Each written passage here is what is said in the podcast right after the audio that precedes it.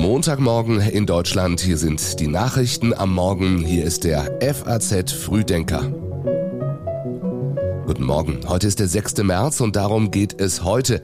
Die Ampelpartner suchen auf Schloss Meseberg Kompromisse. Die türkische Opposition kürt einen Monat nach dem schweren Beben einen Erdogan-Kontrahenten. Und wie viel Urlaub erlauben sich die Menschen in Deutschland? Vorher noch die Meldungen dieser Nacht in aller Kürze. In Estland bleibt Ministerpräsidentin Kallas aller Wahrscheinlichkeit nach im Amt. Ihre proeuropäische Reformpartei hat die Parlamentswahl klar gewonnen. Großbritannien und Deutschland werden im NATO-Auftrag gemeinsam den Luftraum über Estland, Lettland und Litauen überwachen. Heute solle der kombinierte Einsatz der deutschen Luftwaffe und der britischen Royal Air Force in Estland beginnen, haben beide Seiten mitgeteilt. Und der Chef der russischen Söldnertruppe Wagner warnt vor einem Zusammenbruch der Front in Bachmut. Der größte Teil des Munitionsnachschubs sei noch nicht geliefert worden.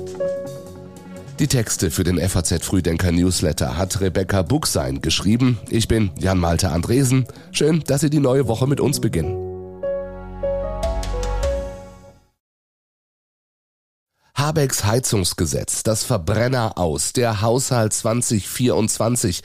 Die Zahl der strittigen Themen in der Ampelkoalition ist lang. Auf Schloss Meseberg läuft die Kompromisssuche und die große Frage ist, raufen sich SPD, Grüne und FDP zusammen? Wir haben viel vor, um unser Land in die Zukunft zu führen.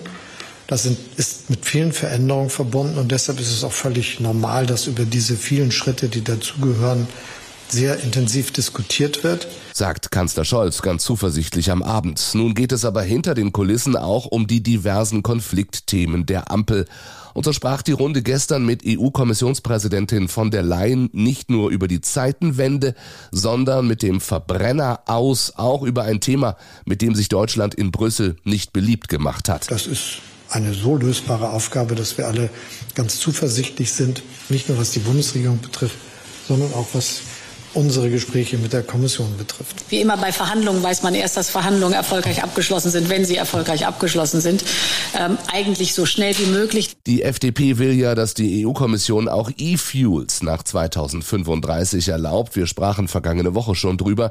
Und so sehr die Liberalen als Blockierer wirken, so sehr nimmt der Kanzler seinen Verkehrsminister in Schutz. Volker Wissing ist ein sehr, sehr guter Verkehrsminister und wird Spuren in Deutschland hinterlassen. Um einen der Hauptknackpunkte dürfte es bei der regulären Kabinettssitzung heute auf Schloss Meseberg gehen.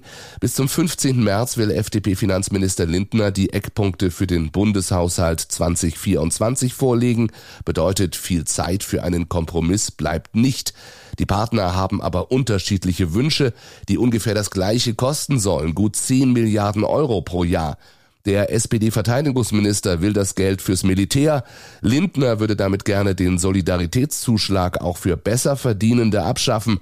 Und die grünen Familienministerin möchte diese Summe für die Kindergrundsicherung. Insgesamt wollen die Ressorts ungefähr 70 Milliarden Euro mehr als die Schuldenbremse erlaubt.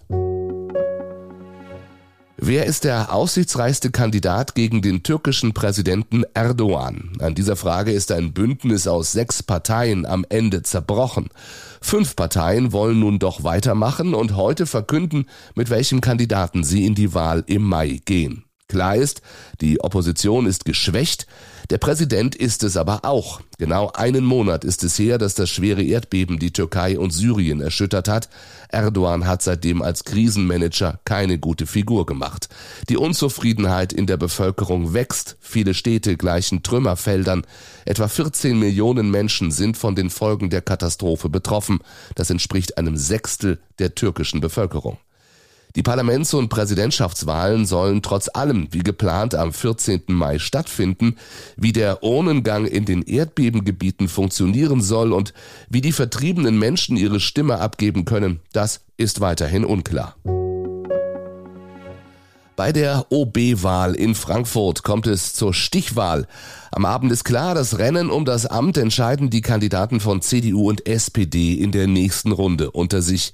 Die meisten Stimmen, 34,5 Prozent, gab es für Uwe Becker, den Kandidaten der CDU. Und deswegen freut mich das Ergebnis, äh, dass ich äh, vorne liege und auch damit das Signal verbunden ist. Jetzt gilt es am 26. März in der Stichwahl auch dafür zu sorgen, dass Frankfurt tatsächlich wieder an seine, an seine guten Zeiten anschließen kann. Gut 10 Prozent weniger, aber mit 24 Prozent Platz zwei für SPD-Kandidat Mike Josef. Der sagt, seiner Partei hätte das bis vor kurzem noch niemand zugetraut und die Stichwahl deswegen deswegen erst einmal ein großer Erfolg für ihn und die Sozialdemokraten. Jetzt nehmen wir, jetzt nehme ich die Herausforderungen an, die Menschen, die mich in den letzten Wochen unterstützt haben, weit über die Partei hinaus, mit denen gemeinsam in die nächsten Wochen zu gehen und in drei Wochen dann Oberbürgermeister unserer Stadt zu werden. Geknickte Stimmung hingegen bei den Grünen. Ihre Kandidatin Manuela Rottmann verpasste den Einzug in die Stichwahl mit 21,3 Prozent nur knapp. Und die große Überraschung des Abends, der unabhängige Kandidat Peter Wirth schafft es mit 5,1 Prozent auf Platz 4. Wirth ist in Frankfurt besser als Bahnbabo bekannt und findet sein eigentliches Ziel, das sei erreicht. Ich wollte dazu beitragen, dass die Wahlbeteiligung höher ist. Und ich denke, da habe ich dazu beigetragen. Denn viele, die den Bahnbabo nicht mögen und nicht wollen, dass er der Bürgerbabo wird, die sind wählen gegangen. Und viele, die ihn mögen und wollen, dass er der Bürgerbabo wird, die sind auch wählen gegangen. Am Ende haben wir einen klaren Gewinner und das ist die Demokratie. So er und auch die anderen Politiker im hessischen Rundfunk. Die Wahlbeteiligung lag bei 40,4 Prozent und damit leicht höher als beim letzten Mal. In Frankfurts Nachbarstadt Mainz ist man übrigens schon weiter. Dort schaffte es Nino Hase ohne Partei im Rücken als OB ins Rathaus. Mit rund 63 Prozent der Wählerstimmen setzte er sich in einer Stichwahl gegen einen Kandidaten der Grünen durch. Zum ersten Mal seit 70 Jahren wird Mainz damit nicht von einem Sozialdemokraten regiert. Und jetzt Urlaubsfeeling.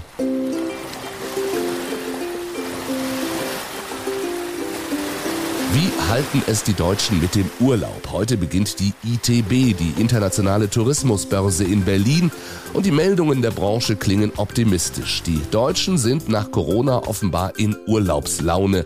So meldete zum Beispiel der Reisekonzern DER Touristik vor wenigen Tagen. Die Sommerbuchungen lagen im Februar 70 Prozent über dem Vorjahreswert und sogar einstellig über dem Buchungsstand, den wir zum selben Zeitpunkt 2019 verzeichneten, also vor Corona. Auf der Liste der zehn beliebtesten Zielländer der Forschungsgemeinschaft Urlaub und Reisen belegen übrigens abermals Spanien, Italien und die Türkei die Spitzenplätze. 27 Prozent aller Urlauber bleiben in Deutschland. Doch bei nicht wenigen Haushalten schmälert die Inflation das Urlaubsbudget. Während in einer ADAC-Umfrage 23 Prozent der Befragten mit größeren Ausgaben rechnen, muss fast ein Viertel der Befragten mit weniger Geld im Urlaub auskommen. Und ein Drittel dieser Gruppe geht demnach sogar davon aus, aus finanziellen Gründen auf eine Reise verzichten zu müssen. Ob in der Tiefsee oder in der Muttermilch, Mikroplastik findet man fast überall. Dass auch Süßwasser als wichtigstes Lebensmittel für Mensch und Tier keine Schadstoffe enthält, ist besonders wichtig. Fachleute diskutieren von heute an drei Tage lang in Paris über den Stand der Forschung. Das Ziel, sie wollen Ratschläge für politische Entscheidungsträger formulieren. Die Ergebnisse dieser Konferenz sollen in die UN-Wasserkonferenz einfließen, die Ende März in New York stattfindet. Dort, in New York, gab es am Wochenende schon eine Vereinbarung, die viele als historisch bezeichnen. Good evening, ladies and gentlemen. The ship has reached the shore. Das Schiff hat das Ufer erreicht, verkündete die Konferenzvorsitzende Rena Lee im UN-Hauptquartier in New York unter lautem und lang anhaltendem Beifall der Delegierten. Kurz zuvor haben sich die UN-Mitgliedstaaten nach jahrelangen Verhandlungen endlich auf einen Text für den ersten internationalen Vertrag zum Schutz der Weltmeere geeinigt. Er soll die Grundlage dafür schaffen, eine Fläche von der Größe von zwei Dritteln der Meere als Schutzgebiet auszuweisen. WWF-Meeresschutzexpertin Caroline Schacht sprach in Anlehnung an den Paris-Moment beim Klimaschutz von einem New York-Moment für die Meere. Fraglich ist allerdings noch, ob China und Russland dem Abkommen beitreten werden. Und dann auch wie immer am Montag ein kurzer Blick auf das, was diese Woche noch wichtig wird.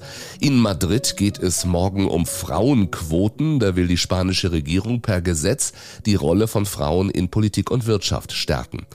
In der Fußball Champions League geht's morgen und am Mittwoch in der KO-Phase für den BVB und die Bayern ums Weiterkommen. Und in Los Angeles könnte es ein deutsches Filmwunder geben, wenn in der Nacht von Sonntag auf Montag die Oscars verliehen werden, steht auch der deutsche Film Im Westen nichts Neues im Mittelpunkt der Aufmerksamkeit. Ich wünsche Ihnen einen schönen Tag, eine gute Woche. Morgen sind wir wieder zurück mit den Nachrichten am Morgen im FAZ Frühdenker.